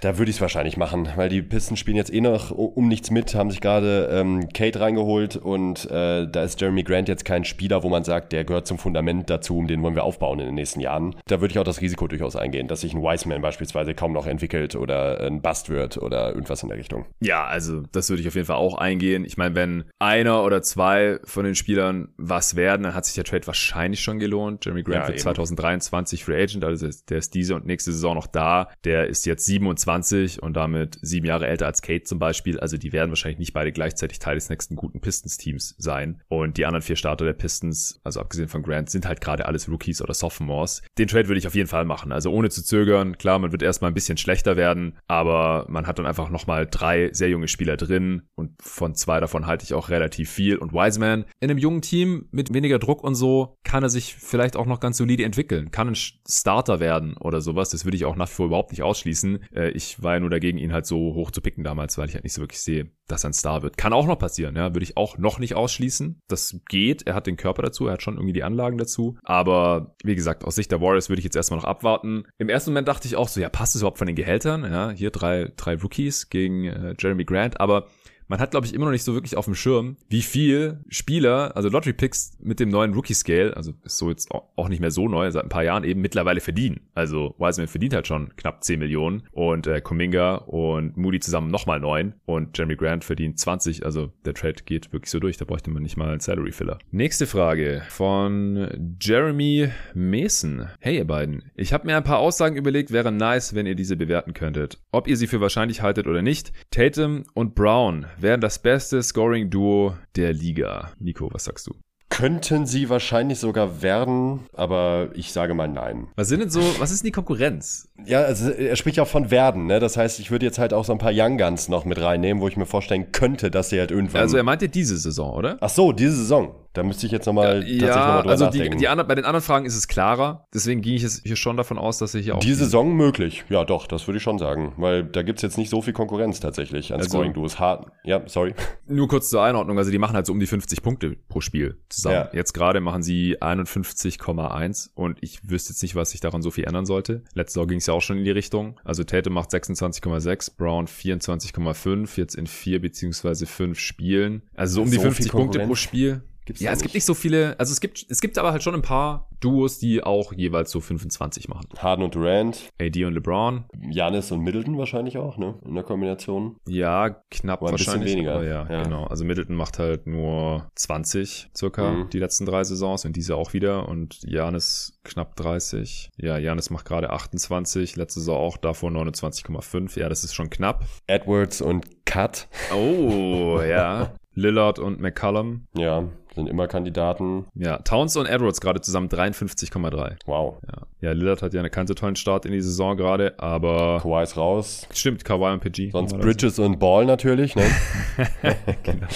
Ja, McCallum macht gerade 27. Äh, wow. Lillard aber nur 18. Letzte Saison natürlich noch 29. Also, wenn McCallum ein bisschen weniger macht und Lillard wieder eher das, was er letzte Saison gemacht hat, in der Vorsaison hat er auch 30 pro Spiel gemacht, by the way, dann, äh, also es ist auf gar keinen Fall klar. Sie sind Kandidaten, sie können es schaffen aber es gibt schon einige potente Scoring-Duos hier in der Liga. Curry und Wiggins können es auch schaffen.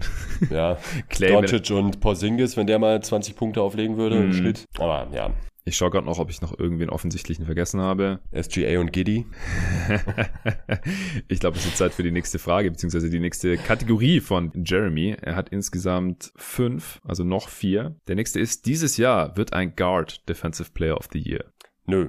Nee, ich glaube auch nicht. Also, hier im Pod auch schon x-mal gesagt, also es passiert sehr, sehr selten. Der letzte Guard, der Defensive Player of the Year war, war, glaube ich, Gary Payton, wenn mich gar nicht alles ja. täuscht. Dann gab's Jordan und Moncrief davor und das war's dann eigentlich auch, weil Kawhi ist ein Wing, den würde ich jetzt nicht als Guard bezeichnen. Artest auch. Jetzt aus den letzten Jahren und äh, Artest, genau. Das waren die einzigen Nicht-Bigs in diesem Jahrtausend. Genau. Also, genau. nein, niemals. Und nein.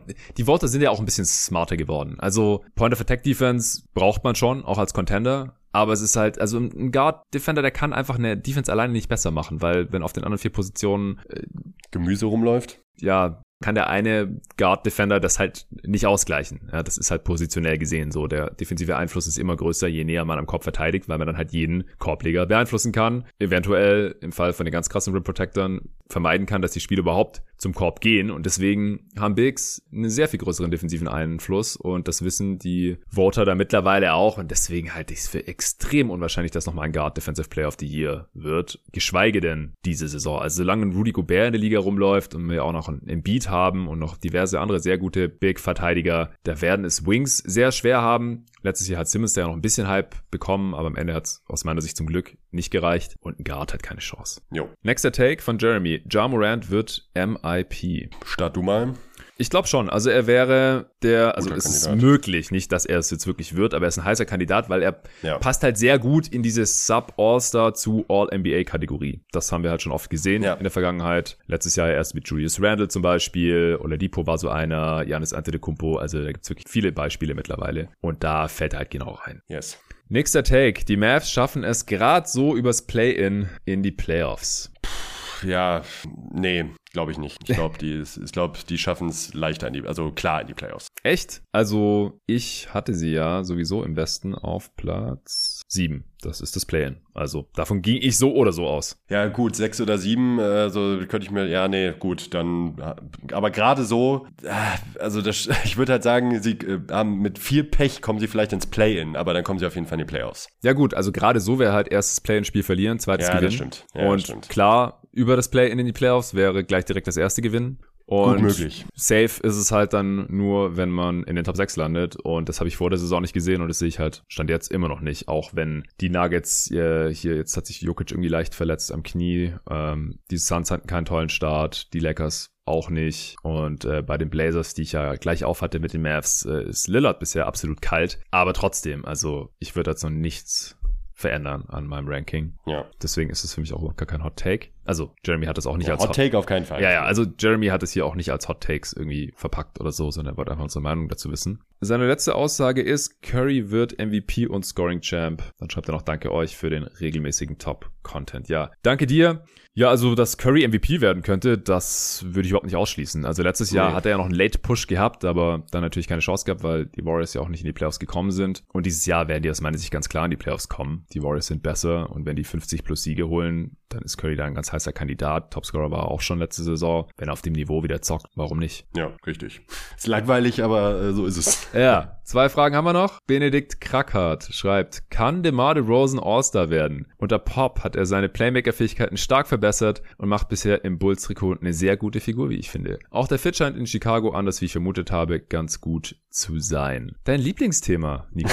Fucking DeMar DeRozan. Ich verstehe es auch nicht. Warum verfolgt der Typ mich so? Also ich, ich musste mir den jetzt jahrelang angucken, ungewollt, wohl bemerkt. Ja. Und äh, jetzt geht schon wieder los. Ja, klar kann der All-Star werden, auch im, also wenn dann im Osten, ähm, bei, bei, bei der Konkurrenz, wenn Carino länger ausfällt, ähm, Harden weiter gurkig spielt, äh, wer weiß, ist ja zumindest nicht auszuschließen, aber äh, er ist für mich kein richtiger All-Star-Spieler, auch, auch im Osten nicht. Er ist bisher gut gestartet, keine Frage. Naja, Und also ich habe es ich hab's mir gerade nochmal angeschaut. Ja, weil ich dachte auch, also offensiv war das Boxscore-mäßig ja gut gestartet, ne? Und spielt bei den Bulls. Das ja, macht schon viel aus, glaube ich, für einen True Shooting 51 Prozent. Also ich hoffe sehr stark, dass im Jahr 2022 kein Spieler, der so ineffizient punktet, auch wenn er seine 20 Punkte pro Spiel macht, All-Star wird. Also, naja, bitte. Russell Westbrook hat es noch mit einer katastrophalen True Shooting in All-NBA-Team geschafft, ne? Ja, stimmt. Also, just saying. Ja, aber hat, ja, Westbrook hat da auch nochmal einen ganz anderen Hype erfahren. Ja, auch zu Recht mehr Hype als DeRozan, wenn ich das mal so sagen darf. Im Osten ist vieles möglich, was Allstars angeht. Letztes Jahr ist ja auch sein Teamkollege Wutsch Allstar geworden und Levine für die Bulls. Also die würde ich auch beide vor Rosen im All-Star-Team sehen und dass die drei ja, stellen, das sehe ich überhaupt nicht. Dass er Wutsch vielleicht überholen kann, so in der Wahrnehmung und dann irgendwie von den Coaches reingewählt wird, nochmal auf seine alten Tage, will ich jetzt nicht ausschließen. Aber das letzte All-Star-Game von Rosen ist jetzt halt auch schon eine Weile her. Das war 2017, 18 und danach ist er da nicht mehr wirklich rangekommen. Aus meiner Sicht auch zu Recht. Er ist halt für mich in dieser Kategorie Sub-All-Star. Relativ klar. Und Aber, ich denke, der wird auch bleiben. Also äh, muss ich dir auch sagen an der Stelle, bisher bei plus 8,9. Oh yeah. Mhm. Ja, mhm. das, also. äh, das behalten wir mal im Auge. Äh, laut, ja. wo hast du es her? Clean Glass? Ja. Ey, laut BKRF ist sogar plus 14,9. Wow. Ey, er hat, nochmal für die Hörer, die noch nicht so lange dabei sind, weil es hier so ein wiederkehrendes Thema ist. DeMar Rosen hat bisher in einer einzigen Saison, hat das Team mit ihm auf dem Feld besser gespielt, als wenn er saß. Und das war 2011-12 in seiner dritten Saison. Da war er bei plus 3,9. Das ist laut Basketball Reference, da ist die Garbage Time nicht rausgerechnet. Und bei Clean the Glass ist hier rausgerechnet. Deswegen unterscheiden sich die Werte. Das heißt hier diese plus 14,9. Da ist einiges davon in der Garbage Time gewesen, wenn es bei Clean the Glass nur plus was ist? 8? 8,9. 8,9. So.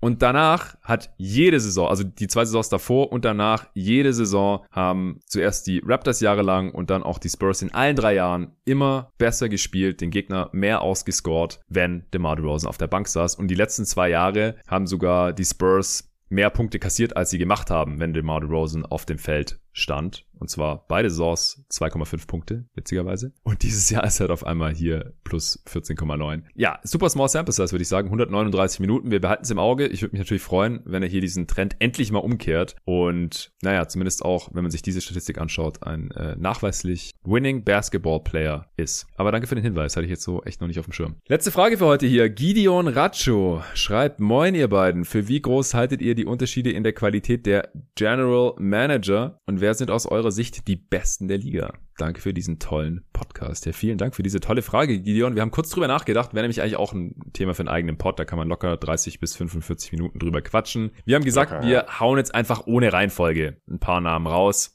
die für uns zu den besten Managern der Liga zählen ob das jetzt immer der GM ist oder ob der Posten President of Basketball Operations heißt oder wie auch immer. Wir gehen hier einfach vom Entscheider aus, also der Dude, der da im Front Office letztendlich die Strippen zieht. Oft ist natürlich auch der Owner, ja, das spielt hier auch noch mit rein. Das darf man nicht vergessen. Oft können die GMs halt auch nur das umsetzen, dürfen nur das umsetzen, was die Ownership Group oder der Governor, der Besitzer da eben vorschreibt. Wenn man das jetzt wirklich in ein definitives Ranking pressen wollen würde, dann müssten wir hier, glaube ich, ja, für und wieder diskutieren und argumentieren und das würde dann wirklich zu weit führen. Aber da wir jetzt hier auch schon relativ lang quatschen und wir noch einen zweiten Part aufnehmen wollen, würde ich sagen, hauen wir jetzt einfach mal ein paar Namen raus. Ich habe die jetzt in verschiedene Kategorien unterteilt. Wie bist du da vorgegangen, Nico? Äh, ich habe einfach ein bisschen Brainstorming gemacht und tatsächlich keine klaren Kategorien gemacht, obwohl es ja schon was anderes ist, ob man über viele Jahre einen Contender managen muss ja. als GM oder halt ein Rebuilding-Team. Also da kann Exakt. man durchaus Kategorien aufmachen. Aber ich habe jetzt einfach mal versucht, losgelöst davon ähm, GMs in meinem Kopf zu bewerten die ich als positiv im Kopf habe und habe dann stellenweise nochmal nachgesehen, ob das denn auch wirklich so ist, weil fehlerlos ist keiner und das, das sollte auch nicht der Maßstab sein, den man anlegt, sondern immer ja. halt gemessen an den Umständen und an den Möglichkeiten, die die GMs hatten in ihrer, ähm, in ihrer Laufbahn, wie sie damit umgegangen sind. Ja, vielleicht erstmal die erste Teilfrage von Gideon. Äh, für wie groß hältst du denn die Unterschiede in der Qualität der GMs? Schon ziemlich groß, muss ich sagen. Mhm. Also ich äh, glaube schon, dass es da äh, klare Abstufungen gibt. Also ich finde, die Unterschiede waren mal riesig. So vor 10, 15, 20 Jahren, als ich angefangen habe, die NBA zu verfolgen und mich dann auch intensiver mit den Transaktionen der GMs und was da wohl so der Plan zu sein scheint, auseinandergesetzt habe. Also als da noch Typen wie Isaiah Thomas bei den Knicks oder Elgin Baylor bei den Clippers die Unwesen getrieben haben. Also gerade diese Ex-Spieler, ja, die halt die Posten auch bekommen haben, nicht weil sie schon unter Beweis gestellt hatten, dass sie ganz tolle Manager sind, sondern einfach, ja, war mal ein geiler Spieler, sollte sich wohl mit Basketball auskennen, der will den Job, hat einen guten Eindruck gemacht und jetzt darf er hier mal machen. Und Besitzer wie Dolan haben dann halt auch den Geldhahn da in New York unendlich weit aufgedreht und dann kamen da die wildesten Kader raus bei den Knicks, da so Mitte der 2000er. Sowas sehen wir eigentlich heute einfach nicht mehr. Also ich finde, da agieren eigentlich alle Front Offices mittlerweile auf einem zumindest akzeptablen Level, oder? Also ja. ich finde, es hat sich schon angeglichen. Also ja, doch, die schon, haben schon dazugelernt so und Manager haben auch eine kürzere Leine und dann hier so die letzten ähm, ja Überbleibsel dieser Kategorie, ja war mal ein Spieler, jetzt soll er hier das Team aufbauen wie Divac oder so, die halten sich dann auch nicht mehr allzu lange im Sattel. Also die sind dann auch recht schnell weg vom Fenster heutzutage, finde ich. Oder Elton Brand zum Beispiel auch nochmal so einer. Stimmt, ja, stimmt. Gutes Beispiel, ja. Also ich würde jetzt hier mal die ganz großen Namen raushauen, die ja für mich da zweifellos reingehören. Natürlich hier The Godfather, Pat Riley, der schafft es einfach immer wieder. Klar, er hat einen guten Markt, also kein riesiger Markt, vergisst man immer, Miami ist keine große Stadt, die ist relativ klein, ich habe da ja mal gelebt, ist nicht so viel größer als Stuttgart oder so. Aber die Marktgröße ist da jetzt nicht so super entscheidend, sondern da ist einfach geiles Wetter das ganze Jahr über. Und die NBA-Saison findet halt hauptsächlich in den Wintermonaten statt oder im Spätherbst und im Frühling. Und da ist es halt im Großteil der USA noch recht kalt. Und es liegt Schnee und oder es regnet und in Miami halt nicht. Und deswegen, klar, er hat da Standortvorteile, es gibt auch ein tolles Nachtleben, es gibt einen Strand, die Spieler können äh, irgendwelche Villen haben mit einem eigenen Bootssteg und so, wie es LeBron zum Beispiel auch hatte da in Coconut Grove. Und das, das ist natürlich ein Faktor, der spielt Riley in die Karten. Aber ich glaube, der viel größere Faktor ist noch, weil zum Beispiel Orlando ist jetzt, äh, ja, was das Klima angeht, auch nicht schlechter. Aber da will niemand hin äh, von den Free Agents offensichtlich und nach Miami halt schon. Und das ist halt auch, weil Riley einfach ein, ein Gewinner ist, ja. Also der, der, ja. der hat halt die Accolades, der kann da seine ganzen Ringe auf dem Tisch ausbreiten in den Free Agent Meetings. Und der kriegt halt immer wieder hin, auch ohne Cap Space in Miami mittlerweile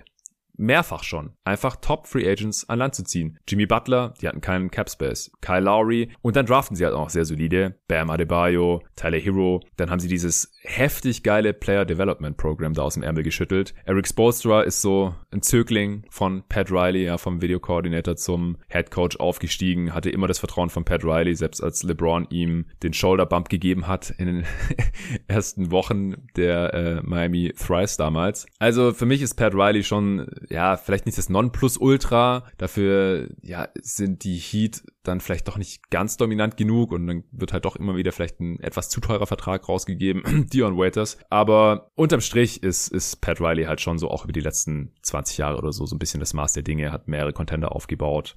Mitte der 2000er noch mit Shaq, das ist auch ein sehr riskanter Trade, by the way. Dwayne Wade gedraftet, Titel geholt, dann LeBron und Bosch mit Wade da vereinen können. Dann sind sie ja schon wieder in den Finals gewesen, jetzt hier mit äh, Butler, Bam und Co. Also Riley gehört hier definitiv ganz oben mit rein. Ja, Riley hatte ich auch mit auf der Liste, gerade wenn man halt eben ein bisschen noch die Legacy mit einbezieht, beziehungsweise halt auch die äh, Langlebigkeit der, der Karriere. In dem ja. Kontext hätte ich dann auch R.C. Buford noch genannt, der bis vor kurzem, also bis auf die späteren Jahre, ähm, wo er stellenweise durchaus kritische äh, Managemententscheidungen getroffen hat, halt es auch geschafft hat, über fast zwei Jahrzehnte einen Contender am Laufen zu halten. Auch da, wie, wie ich eingangs schon gesagt habe, gibt es halt natürlich immer wieder Fehlentscheidungen, die man bemängeln kann, aber die gibt es überall. Die gibt es auch bei Riley. Jetzt in dem, äh, der hat auch äh, Verträge ausgehändigt, jetzt beispielsweise an Tyler Johnson oder äh, andere Spieler. Aber hat es ja. halt dann auch immer wieder geschafft, die irgendwie zu traden oder ja, äh, trotzdem halt eben gewinnbringend wieder einzusetzen. Und das war bei RC Buford halt eine lange Zeit auch so. Ähm, den hätte ich jetzt aber nicht mehr genannt, weil er halt auch nicht mehr aktiv ist. Ich bin jetzt auch von Aktiven ausgegangen. Ja. Ähm, deshalb würde ich jetzt äh, Masai Ujiri ins Feld führen, äh, um es mir da mal ein bisschen leicht zu machen, auch weil er eigentlich immer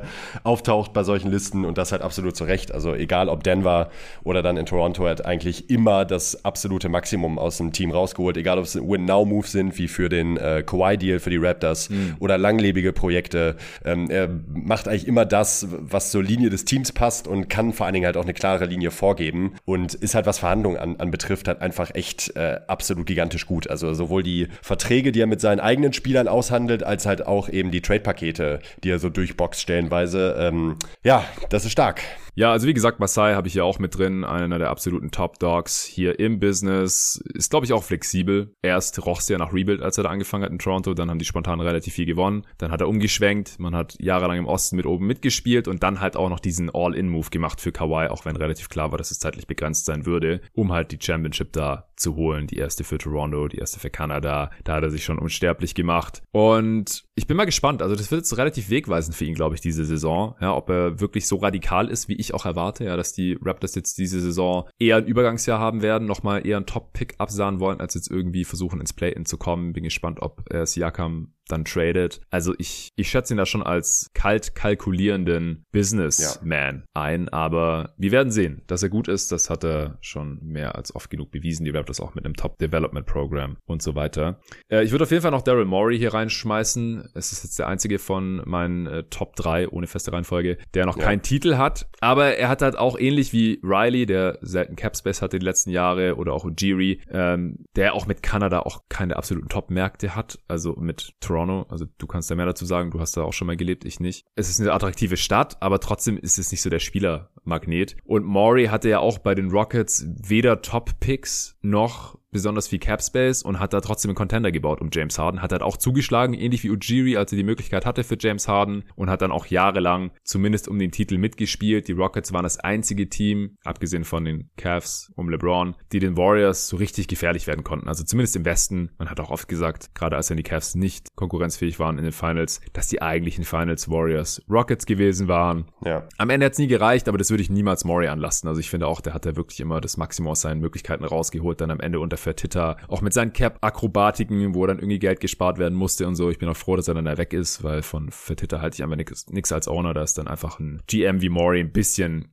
vergeudet und ich bin froh, dass er jetzt in Philly ist. Da müssen wir jetzt mal gucken. Also das wird hier auch wegweisend für ihn sein, wie sich diese Ben Simmons Situation noch auflöst. Ich finde es auch krass, übrigens habe ich im Pod noch gar nicht gesagt, wie hart er da jetzt gerade auch zu bleiben scheint. Der hat ja. Ende letzter Woche gesagt, ja, also Ben Simmons hat noch vier Jahre Vertrag und das können wir jetzt hier noch vier Jahre so weitermachen, wenn er will, so ungefähr. Ja. Also ich, ich ja, es passt, find, find das ich passt zu ihm als ja, Typ. total. Ja, also der Typ, passt ich glaube, Bill Simmons hat es ganz passend gesagt, der Typ, der nimmt, wenn sein muss, mit ganz China auf, ja, ja. wegen Hongkong, mit ja. seinem Hongkong-Tweet da. Der lässt sich doch nicht von einem dahergelaufenen Ben Simmons so aus dem Konzept bringen. Und Nee. Das feiere ich irgendwie. Ja, ich auch. Ich, ich finde das auch gut und konsequent und er hat halt eben Erfolg, abgesehen von der Championship, ähm, mit dem, was er tut und äh, damit sich da der Kreis auch nochmal ein bisschen schließt. Äh, da hatten wir vorhin drüber gesprochen bei der anderen Frage. Ähm, er ist halt auch einer der, der Shane Battier halt zum Beispiel richtig evaluiert hat, ja. ähm, weil er halt angefangen hat, Stimmt. hinter dem Boxscore zu gucken und den halt ganz früh ganz massiv gefördert hat und auch darauf bestanden hat, dass er entsprechende Minuten sieht. Gegen Rudy Gay getradet, was in, damals in Teams, genau. Äh, ein großes Ding war. Der ja, 20 eben, Punkte pro Spiel, Rudy Gay dann und so. Ja. Also eigentlich den klassischen Empty Calories äh, Chaka gegen äh, No Hate an Rudy Gay, sorry an der Stelle. Nochmal so ein Expert. ein Expert, genau. Äh, gegen, äh, gegen Shane Battier. Also ähm, der, der Typ verfolgt eine klare Vision und weiß, was er zu tun hat und was er möchte. Und ähm, er kennt vor allen Dingen auch, dass es oft auch einfach darum geht, Talent zu maximieren im Kader und auch nicht nur ähm, nach Zahlen. Das ist nämlich auch so ein Ding, auch im Bezug auf Flexibilität. Also er tut halt das, wo er das Gefühl hat, das ist fürs Team äh, das Beste. Ob das jetzt ein Spieler ist, der äh, in Advanced Stats gut abschneidet und er das Gefühl hat, der ähm, ist das Zünglein an der Waage oder halt eben rohes Talent, wie damals beispielsweise dann der Trade für äh, Dwight Howard zu den Rockets. Oder ähm, generell das Ansammeln, das Kumulieren von, von, von, von, von Talent. Signing, Dwight Howard. Signing, stimmt, genau. Signing, den, den Lakers stimmt. weggeschnappt. ja. Deshalb, also auf jeden Fall äh, hätte ich ihn auch drin gehabt in der Liste. Nice. Wen hast du jetzt noch? Ich habe noch ähm, äh, John Horst finde ich gar nicht schlecht von den Bucks. Da wirst du dich jetzt mit Julian Lage dann anlegen müssen auf Twitter wahrscheinlich. Ja, wahrscheinlich. Also der, ähm, der passt jetzt nicht mehr in diese Kategorie, von der wir gerade gesprochen haben, aber war jetzt bei mir im erweiterten Kreis von aktuellen GMs, die ich eigentlich ziemlich gut finde. Genauso wie Sean Marks. Ja. Der würde ich da auch in die äh, Liste reinschmeißen. Ähm, Presti bin ich ein bisschen ambivalent, um ehrlich zu sein. Ähm, hm, Habe ich jetzt auch nicht mit reingenommen. Weil, also der wurde halt extrem abgefeiert für drei Drafts in Folge KD, Westbrook und Harden zu draften. Also das ist einfach. Davon zerrt halt immer noch. Ja, es ist unprecedented. Und dann noch Ibaka und ähm, Steven Adams ein paar Jahre später. Also das ist einfach unfassbar gut. Aber danach waren die Picks dann halt auch sehr viel schlechter. Ähnliche, jo. ähnliches Prinzip, ja, athletische Dudes, denen wir nur noch das Basketballspielen beibringen müssen, so ungefähr. Äh, aber die Picks waren natürlich auch nicht mehr so hoch. Ja, also KD war der zweite Pick, Westbrook der vierte und Harden der dritte da hat man natürlich auch eine sehr viel höhere Erfolgschance, als wenn man dann später äh, nur noch irgendwo in den 20ern draftet und so. Ja. Aber da waren dann auch viele Misses dabei und er hat es nie hinbekommen, mit diesem Talent einen richtigen Contender zu bauen. Also das ist es eben. Das Harden dann auch, auch verloren, ja, kann man das wirklich ihm anlasten? Wahrscheinlich nicht. Das ist halt wieder hier Stich, Stichwort Ownership. Also es ist halt auch super schwer, die Arbeit von Front Offices zu evaluieren, weil letztendlich sind sie halt wahrscheinlich gar nicht die finalen Entscheider, sondern das sind die Besitzer, weil die bezahlen die Rechnungen und ja. bei den ganz großen Entscheidungen, da wollen die meisten dann halt auch äh, schon nochmal irgendwie ihr Servus drunter setzen. Und da kann der GM dann halt nichts machen. Ja, und deswegen schwer zu evaluieren, was war da wirklich möglich in äh, OKC, musste Harden wirklich gehen gelassen werden ähm, und war das dann wirklich so schwer, unter den Bedingungen mal noch irgendwie einen guten fünften Starter zu finden für dieses Team. Er hat halt nie einen Shooter irgendwie ja, dazustellen können oder so. Ne? Das hatte ich mir halt auch. Also, ja. Das war schon irgendwie ein Fail. Also, dass dann irgendwie ja. so Daquan Cook oder so oder vielleicht die beste Lösung war oder Anthony, Anthony Morrow. Morrow. Ja, genau. Ja. Ja, abwarten. Also ist noch ein bisschen TBD, was er jetzt so beim zweiten großen Rebuild in Oklahoma City veranstaltet. Ich finde, er hat es sehr gut und konsequent umgesetzt, äh, den, den Rebuild dann da einzuleiten, ja. sehr viel PG und Russ noch rausgeholt zum richtigen Zeitpunkt. Also man kann ihn hier definitiv nennen, gar keine Frage. Aber sein Resume ist halt noch nicht ganz so gut wie das von Riley oder Ujiri, wie ich finde. Maury ist so ein nee. bisschen ähnliche Kategorie, aber der hat halt nie die Top-Picks und hat es trotzdem halt eigentlich dasselbe geschafft wie Presti, aber ohne halt diese drei Top-4-Picks. Ja. Ähm, Sean Marks hatte ich auch drin. Auch Michael Winger von den Clippers äh, kann man hier noch nennen, weil die beide halt diese Märkte in New York und LA total maximieren. Die haben es geschafft, da Stars hinzulocken, obwohl sie halt nur ganz, ganz, ganz klar die Nummer zwei in ihrer Stadt sind. Die Clippers und Nets halt. Und trotzdem ja. haben beide halt einen absoluten Contender da aufbauen können. Klar, die Möglichkeiten haben halt nur diese beiden Teams und dann noch die Lakers und die Knicks und vielleicht noch die Bulls, wenn man sie dazu zählen möchte. Aber man muss es halt offensichtlich auch erstmal hinbekommen. Das haben die anderen Franchises in der Form nicht geschafft. Klar, die Lakers haben LeBron bekommen und dann noch AD. Aber das lag nicht an einem tollen Management die Jahre davor. Das war bei den Clippers schon deutlich besser gewesen, bis Kawhi und George dann da dazugekommen sind. Und Sean Marks ist halt auch offensichtlich. Also der hatte da hat er angefangen, die hatten keine Picks mehr, die gingen alle nach Boston oder waren Pick-Swaps mit Boston und dann hat er trotzdem erstmal ein solides Team aufgebaut und dann halt im richtigen Moment zugeschlagen bei KD und Kyrie und dann auch noch bei Harden. Sehr, sehr guter Job. Dann habe ich jetzt noch ein paar Honorable Mentions. Äh, James Jones, finde ich, macht, seit er da in Phoenix angefangen hat, einen sehr guten Job, wurde auch zu Recht zum Executive of the Year ernannt letztes Jahr. Zach Kleiman von den Grizzlies, da habe ich ja auch mit Torben ausführlich drüber gesprochen, über den Weg der Grizzlies und wie gut wir den finden. Und übrigens, weißt du, wie alt Zach Kleiman ist? Sehr jung. Ja, ist so alt wie ich.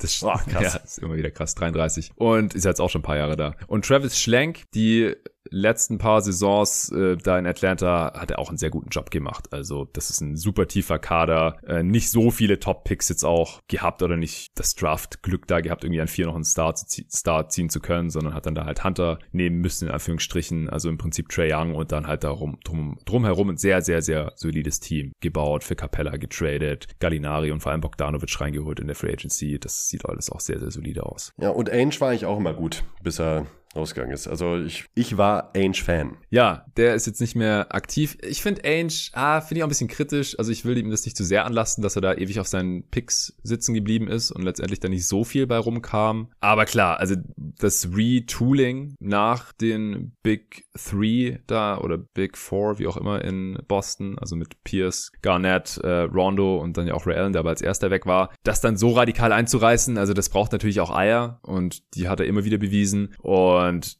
dann halt direkt um Jalen Brown und Jason Tatum da direkt den nächsten Eastern Conference Finalisten aufzubauen. Das war schon sehr, sehr beeindruckend. Äh, der Thomas Trade war sehr, sehr stark, den dann aber auch rechtzeitig wieder abzuschenken, wofür er stark, stark kritisiert wurde. Noch heute, bis heute noch eine Kritik steht, was ich nicht ganz nachvollziehen kann, weil sein Job ist halt nee. das Beste fürs Team zu machen und also der Thomas, also sie haben ihn bestimmt nicht gezwungen zu spielen und er war halt, also er war halt noch nicht für Agent, sie konnten ihm noch nicht mehr Geld geben. Also es ist nicht seine Schuld, dass Thomas dann seither verletzt war und nie wieder derselbe war. Äh, zudem kam übrigens auch eine Frage, die wir jetzt gar nicht mehr mit reingenommen haben die kamen vorhin noch, ähm, ob Isaiah Thomas nochmal es in irgendein Team reinschaffen kann. Also ich glaube, der Zug ist einfach abgefahren. Er, er ist so klein und bei solchen Spielern ist der Margin for Error einfach so, so, so klein. Wenn der ein bisschen an Explosivität, er war ja auch ein starker Finish in der Zone, wenn, wenn die das verlieren, in der Defense war eh schon eine Schwachstelle, du, du bist einfach nicht mehr spielbar in der NBA. Leider. Leider, ich habe mir sehr gern zugeschaut, aber das ist einfach durch, glaube ich, mit ja. IT. Okay, und wir sind auch durch mit unserem Pod hier für heute. Vielen, vielen Dank fürs Zuhören. Danke auch an HelloFresh fürs Sponsoren. Vielen, vielen Dank für die ganzen Fragen. Wenn ihr auch Fragen stellen wollt und wenn ihr jede Folge bei Jeden Tag NBA hören wollt in Zukunft und äh, zum Beispiel auch den zweiten Teil mit nochmal so vielen Fragen hören wollt, dann dürft ihr gerne auch supporten auf steadyhq.com slash jeden Tag NBA. Den Link findet ihr natürlich auch in der Beschreibung dieses Podcasts.